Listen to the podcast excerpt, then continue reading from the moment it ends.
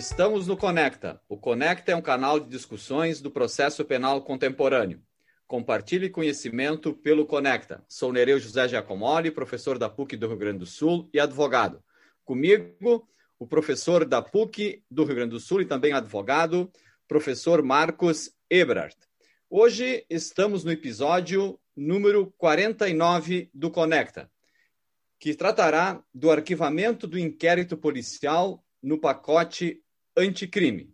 E temos a grande honra e satisfação de termos o doutor Rômulo de Andrade Moreira, que é procurador de justiça no estado da Bahia, professor de processo penal na Universidade de Salvador, Unifax, e também autor de diversos artigos, uma infinidade de, de obras científicas publicadas, dentre artigos, capítulos de livro e livros também. Portanto, um jurista de escola, de renome e que produz é, uma obra de qualidade para o processo penal e para o mundo jurídico.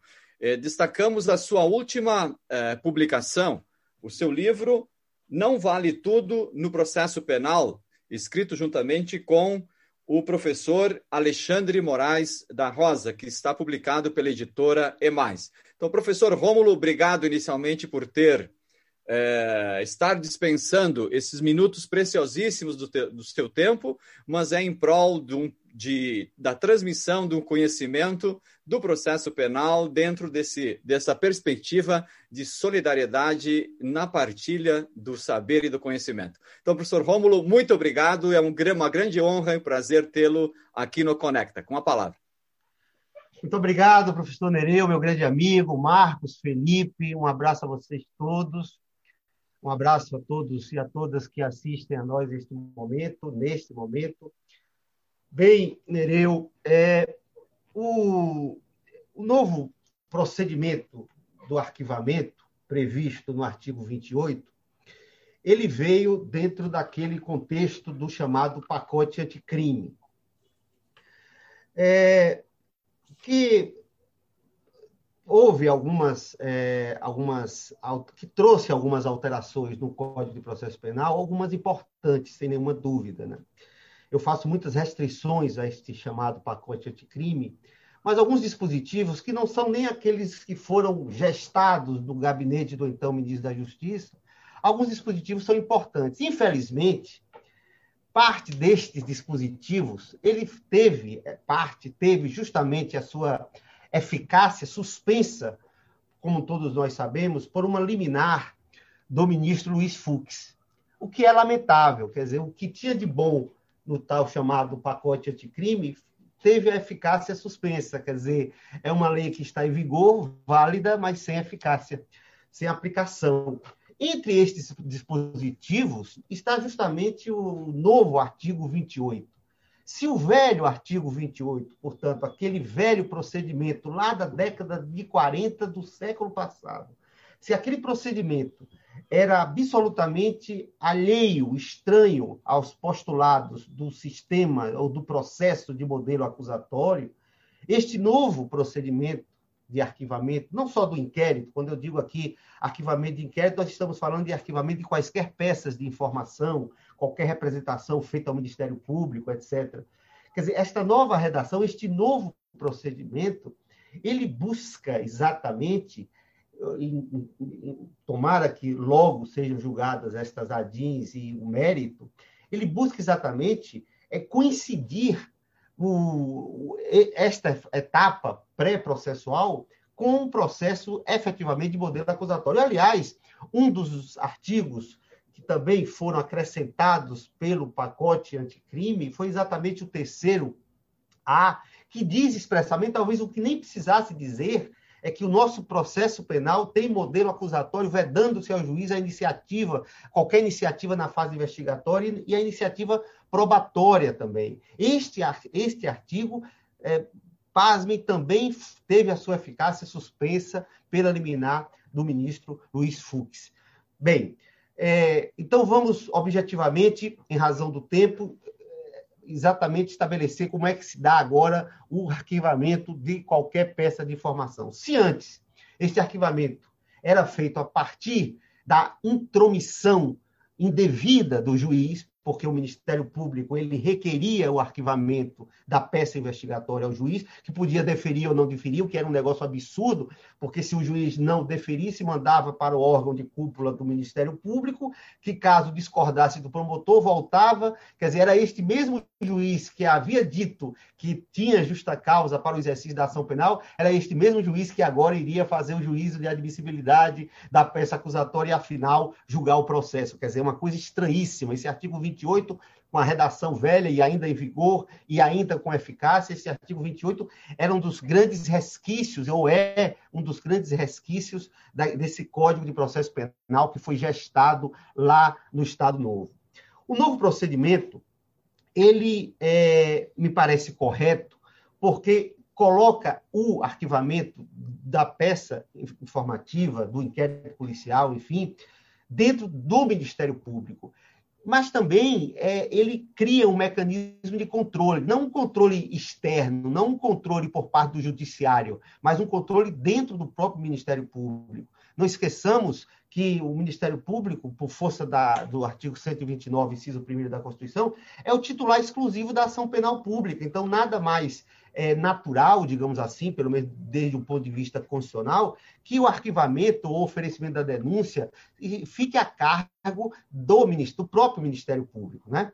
Pois bem, então, ao invés de requerer este arquivamento, né, solicitar a um juiz, o Ministério Público ele promove, quer dizer, é, na verdade, uma decisão do próprio membro do Ministério Público, seja o promotor de justiça, seja o procurador da República.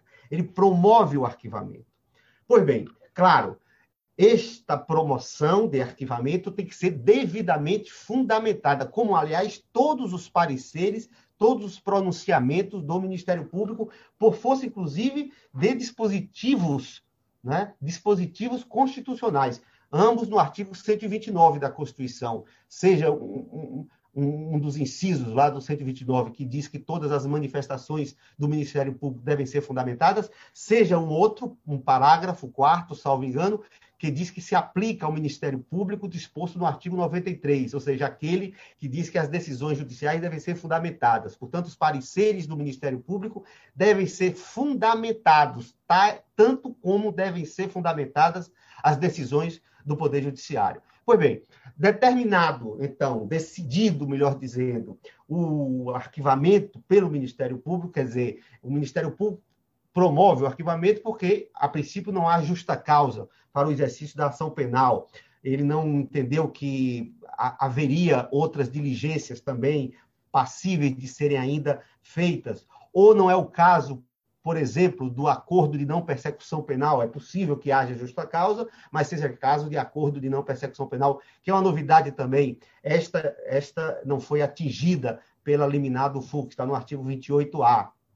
Pois bem, então o Ministério Público, ao assim decidir, portanto, pelo arquivamento, ele deve comunicar esta sua decisão é, formalmente, evidentemente, deve comunicar à vítima ou às vítimas, se houver, evidentemente, uma vítima determinada, é, ao investigado ou aos investigados e ao delegado de polícia.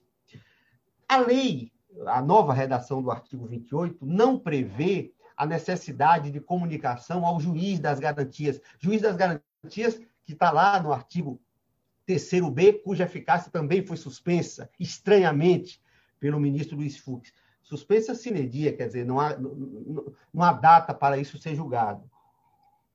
Me parece que é importante que também se comunique, veja, é importante que se comunique ao juiz das garantias o arquivamento, não para que isso seja submetido a qualquer juízo de mérito, de valor do juiz, absolutamente. É uma questão apenas formal. Aliás, um dos, um dos incisos do artigo 3A que trata da, da competência do juiz das garantias é, não, não, não, não, estabelece expressamente que o juiz deve é, tomar conhecimento do arquivamento. Mas, como o Ministério Público tem o dever de comunicar a instauração de inquérito ao juiz das garantias, me parece que também teria o dever de comunicar ao juiz das garantias, apenas formalmente. Até porque é possível que, relativamente ao indiciado, haja é, medidas cautelares decretadas. É possível, por exemplo, que o juiz tenha decretado uma, uma, uma, uma até uma prisão temporária, uma prisão preventiva, o sequestro de um bem, de bem, o arresto. Então, é preciso que o juiz saiba que, em relação àquela investigação, houve o um arquivamento para que, evidentemente, revogue as medidas cautelares. Pois bem, é, o, promovido o arquivamento, esse arquivamento ele só se completa, portanto, é um ato administrativo composto, usando a, a doutrina do direito administrativo, ele só se completa quando ele for homologado pelo, pelo órgão de revisão do Ministério Público. Né? É, então, todo, toda promoção de arquivamento, seja de inquérito policial ou quaisquer outras peças de informação, deve ser obrigatoriamente submetida a uma instância superior dentro do próprio Ministério Público.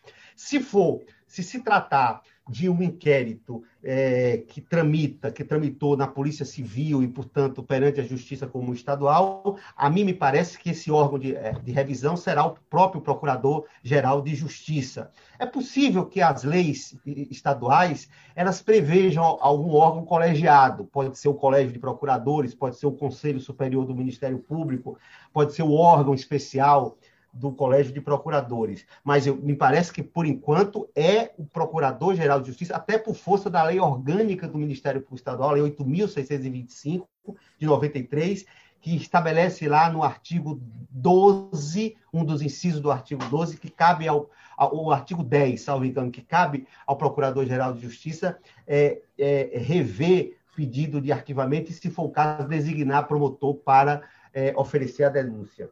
No âmbito do Ministério Público Federal, a coisa já é diferente, porque lá você tem uma lei complementar, é a Lei 75, salvo engano, também de 93. No artigo 62 desta lei complementar, se prevê efetivamente um órgão colegiado, chama-se Câmara de Coordenação e Revisão. É esta Câmara que irá homologar ou não a promoção de arquivamento. Importante dizer o seguinte: duas coisas muito rapidamente, ou três coisas. Primeira, é, a vítima, segundo a nova redação do artigo 28, a vítima ela pode, em até 30 dias a contar da data da comunicação que lhe foi feita do arquivamento, ela poderá solicitar, com razões que não precisam ser subscritas necessariamente, a mim me parece, por um advogado, ela poderá solicitar o envio dessa, dessa promoção de arquivamento com a respectiva investigação para o órgão da, é, revisional. Claro que, independentemente da vítima arrazoar ou não, os autos devem subir obrigatoriamente. Agora, eles podem subir com as razões da vítima, que terá 30 dias para isso. Por, por, portanto, para mim, por cautela, o Ministério Público deve aguardar os 30 dias para ver se efetivamente a vítima vai é, oferecer alguma fundamentação contrária ao promoção, à promoção de arquivamento. Deve comunicar ao investigado ou aos investigados. Aqui a lei não prevê a possibilidade do investigado é, fazer algum arrazoado, mas me parece que isso não, não é algo impeditivo mesmo porque o investigado ele tem, ele pode ter um advogado constituído e o advogado evidentemente pode, é, é inclusive o, o, direito de petição, ele pode é, peticionar junto ao Ministério Público para que apresente as razões evidentemente favoráveis ao arquivamento, até para rebater, portanto, é, privilegiando-se o contraditório para rebater eventuais razões que foram feitas pela vítima. Então, eu acho que nada impede que a, a, o investigado ele também é, faça alguma argumentação é, fática e jurídica para é, convencer este órgão de cúpula do Ministério Público da, do acerto do, do, arquivamento. Também será comunicado ao delegado de polícia e, como eu disse, ao juiz das garantias, apesar de não haver previsão quanto ao juiz das garantias. Uma outra questão aqui, antes de nós terminarmos pelo menos a primeira, uma primeira parte, é em relação a, a, ao arquivamento nos casos de atribuição originária do procurador-geral, quer dizer, nos casos de prerrogativa de foro. Se é, for uma promoção de arquivamento feita pelo Procurador-Geral da República, a, essa lei complementar 75, a qual eu me referi, ela não prevê recurso para nenhum outro órgão colegiado. Esse mesmo artigo 62 é expresso ao dizer que a Câmara de Coordenação e Revisão ela, ela tem competência apenas para rever arquivamentos que não sejam da atribuição originária do Procurador-Geral da República. No âmbito dos estados, a também referida Lei 8.625 prevê que cabe um recurso para o colégio de aí é artigo 12, com certeza da lei 8625. Cabe recurso para o colégio de procuradores sempre que o procurador-geral de justiça, no âmbito de sua atribuição originária, promover o arquivamento, com ou sem manifestação da vítima, com ou sem manifestação do investigado. É, e se me permite assim um último minutozinho, que é uma questão que vai suscitar é, muita controvérsia, né, é quanto à, à possibilidade do desarquivamento desse inquérito policial ou dessa peça de informação.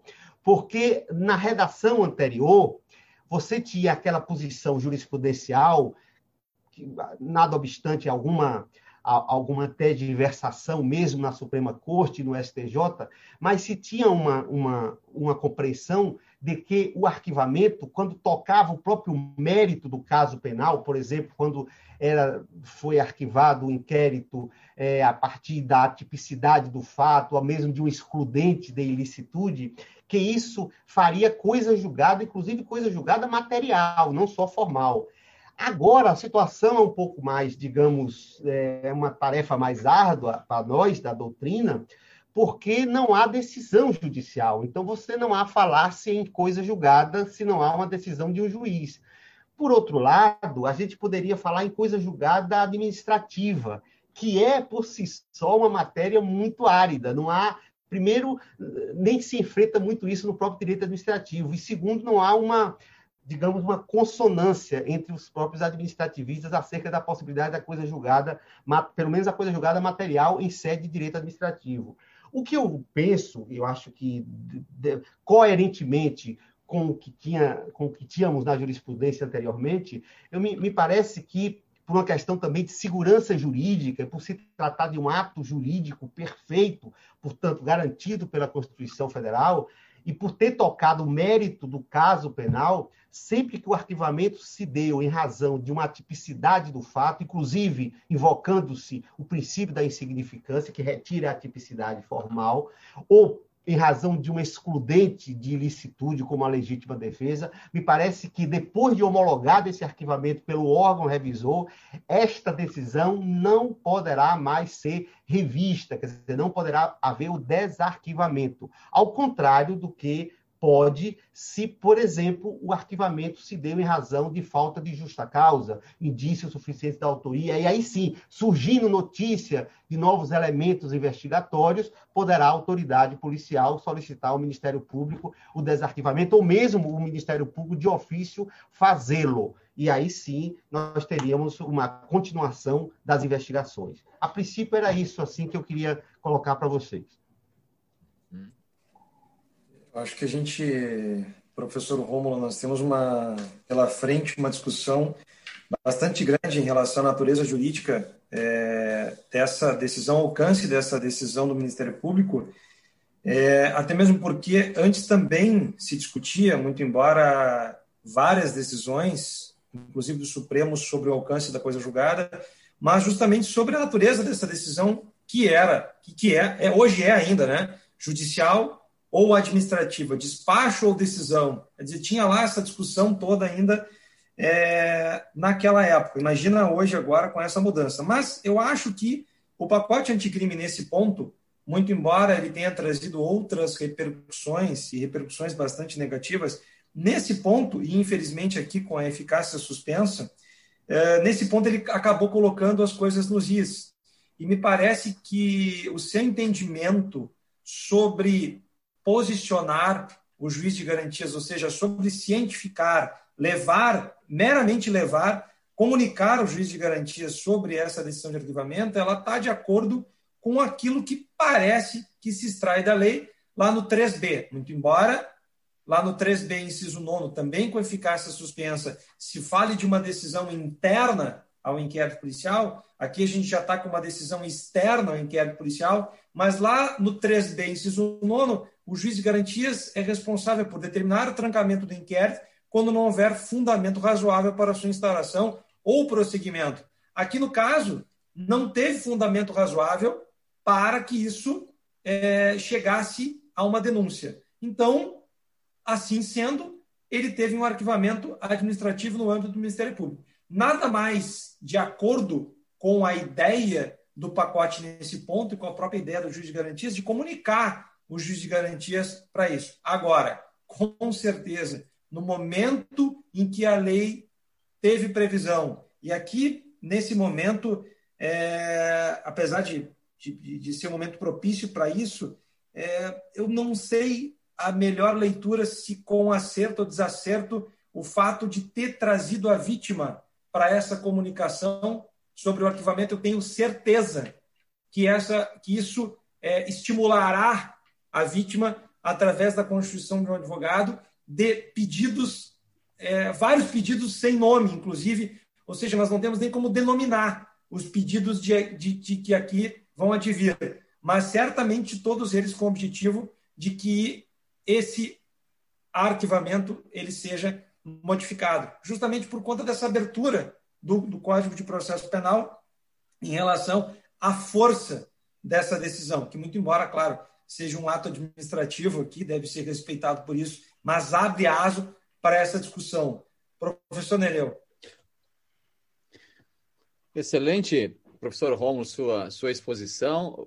A exposição do professor Rômulo abrangeu praticamente é, esgotou todos os tópicos Exatamente. do, do, do, inquérito policial.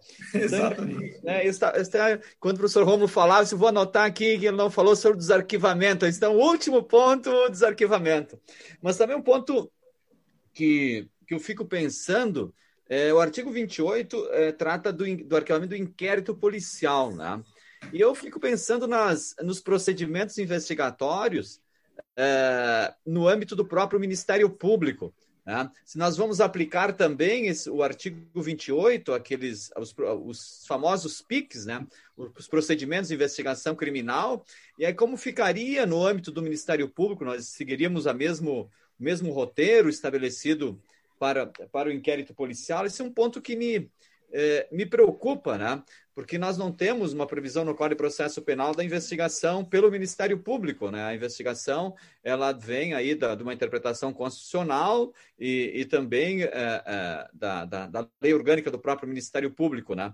Mas é, me parece que nós temos que aplicar as mesmas as, a, a, mesma situação do arquivamento. Então gostaria de ouvir a, a opinião do professor Rômulo sobre isso e a questão dos arquivamentos implícitos dos inquéritos policiais, isso que a jurisprudência vem afastando dos arquivamentos implícitos, né? Me, é um ponto bem problemático, mas não é especificamente aqui do artigo 28, né? É, não diretamente, mas indiretamente sim, esses arquivamentos implícitos, né? Eu me recordo de um caso onde, é, numa busca e apreensão, foram, é, foram apreendidas, foram apreendidos, é, foram apreendidas cinco, cinco é, colheitadeiras, né? e o Ministério Público ofereceu uma denúncia por apropriação de quatro colheitadeiras. E após a absolvição no segundo grau, quando o processo chegou no primeiro grau, então o Ministério Público ofereceu uma denúncia por apropriação indébita da, da, da quinta coletadeira que havia ficado fora daquela da, do oferecimento da denúncia. Né? Então, o arquivamento, aí se discutiu se o arquivamento implícito ou não, se haveria ainda, é, além do arquivamento implícito, justa causa né, para para o, o, o, processo ou não. Professor Rômulo, o, o, arquivamento dos, dos PICs seguiria o mesmo, mesmo, o mesmo, a mesma dinâmica do artigo 28? Nereu, deixa eu, eu dizer só uma, rapidamente uma outra uma coisa anterior. É, sobre o PIC. Né? É, esse procedimento investigatório criminal ele é fruto de uma resolução do Conselho Nacional do Ministério Público. Quer dizer, no Brasil, a, a, gente tem coisas engraçadas. Não que eu, eu acho, inclusive, eu sou daqueles que há muitos, há, há décadas, que eu, que eu defendo que o Ministério Público pode investigar. Me parece que isso decorre da leitura da Constituição. Mas uma coisa é poder é, investigar. Outra coisa é você ter lei que autorize a investigação. Você tem a, Constituição que não proíbe a investigação pelo Ministério Público, que não dá exclusividade à investigação à polícia. Mas é preciso lei. Assim como tem uma lei, apesar de velhíssima, do século passado, que disciplina essa coisa burocrática que é o inquérito policial, precisa ter uma lei que discipline o procedimento investigatório criminal. E é uma resolução do Conselho Nacional do Ministério Público. Não, não pode. Isso, isso exorbita as atribuições, as competências do Conselho Nacional do Ministério Público. Então, isso, para mim, é uma coisa que normalmente não se, não se toca. Não sei exatamente por quê, se há algum receio, mas é preciso diga de forma muito clara que investigação criminal pelo Ministério Público precisa de uma lei, mas lei no sentido formal, é preciso de uma iniciativa do Poder Executivo, uma aprovação pelo Poder Legislativo, a sanção pelo Poder Executivo novamente. Senão, não vale. Quer dizer, essa, essa resolução do Conselho Nacional do Ministério Público ela é inconstitucional, porque ela trata de matéria ou de procedimento, que é reserva da lei, ou de matéria processual, que é, evidentemente também é reserva da lei. Dito isso, é, o, o artigo 28 refere-se a inquérito policial ou quaisquer elementos informativos da mesma natureza. Portanto, o PIC também estará sujeito a este procedimento. Aí me parece que é tranquilo, ou seja, se o Ministério Público instaura o procedimento investigatório criminal e conclui pelo arquivamento, ele deve arquivar e submeter esse arquivamento. Com relação ao arquivamento implícito, só para determinar a, a, a resposta, Veja, é um assunto realmente bastante complexo. Né? Você tem posições num sentido e no outro. O Supremo Tribunal Federal, por exemplo, não admite o arquivamento implícito. O que, é que eu acho, primeiro, que é o arquivamento implícito? É quando o Ministério Público, diante de um inquérito policial ou de uma peça de informação, oferece denúncia contra algum ou alguns indiciados, deixando de fora outro que tem justa, em relação ao qual tem justa causa, ou deixando, como você disse, um determinado fato. Nesse caso, foi um, um, um furto de um determinado objeto. Quer dizer, teria havido aí o arquivamento implícito em relação ao indiciado não incluído na peça acusatória ou ao fato criminoso não incluído também na denúncia? Ora, eu acho que há um óbice, viu, Nereu, é, nessa, no arquivamento implícito ou tácito, que é exatamente o dever de fundamentar todo o pronunciamento do Ministério Público, que eu já me referi, está em dois dispositivos constitucionais, ambos no artigo 129. Então, essa coisa do. É, é a mesma. É, mutatis mutandis não é a mesma coisa, mas dá para comparar a questão do recebimento implícito da denúncia. Quer dizer, não, não há que se falar em recebimento implícito de denúncia, tudo tem que ser expresso, explícito. Então, o Ministério Público, até em razão do princípio da obrigatoriedade da ação penal, que efetivamente houve, há uma mitigação a esse princípio, ou como se queira, uma relativização, até na transação penal, no acordo de não persecução penal, mas, de toda maneira, nós ainda temos no nosso sistema o princípio da obrigatoriedade da ação penal. Então, se o Ministério Público deixa de oferecer denúncia contra um indiciado sem qualquer fundamentação, evidentemente que me parece que não há, não há aí que se falar em arquivamento implícito, pelo menos até quando, até, até quando ainda seja possível o oferecimento da denúncia. É uma matéria controversa, mas eu acho que, que por exigência constitucional, todo parecer do Ministério Público tem que ser explícito. Então, se o MP quer pedir o arquivamento, quer, desculpe, promover o arquivamento, ele promove o arquivamento. Entendeu bem? Obrigado, professor Rômulo. Obrigado, professor Rômulo. O professor Rômulo reproduz uma, a angústia que o processo penal atual nos traz e, ao mesmo tempo, nos entrega vários caminhos a seguir. Caminhos maduros, como sempre, professor Rômulo quero dizer que nós sempre indicamos para o Sr. Romulo seus textos aqui na sala de aula. Então, todos os temas são extremamente bem-vindos. O Sr. Romulo tem é, realmente uma. Não, são incontáveis é, artigos e manifestações jurídicas, sempre atuais, extremamente críticas e bem ponderadas. Foi uma satisfação enorme ter o professor Rômulo é, no Conecta, nesse episódio número 49 que está no ar hoje, feriado nacional, 21 de 4 de 2021, às 18 horas. Esse é o Conecta Podcast Processo Penal em Debate. Hoje esteve conosco o professor Rômulo Andrade Moreira, procurador de Justiça na Bahia e professor de Processo Penal em Salvador, na Unifax. Professor Rômulo, foi uma satisfação enorme estar contigo aqui, dividir o Conecta contigo e com o professor Nereu. É, compartilhe conhecimento pelo Conecta Podcast Processo Penal em Debate.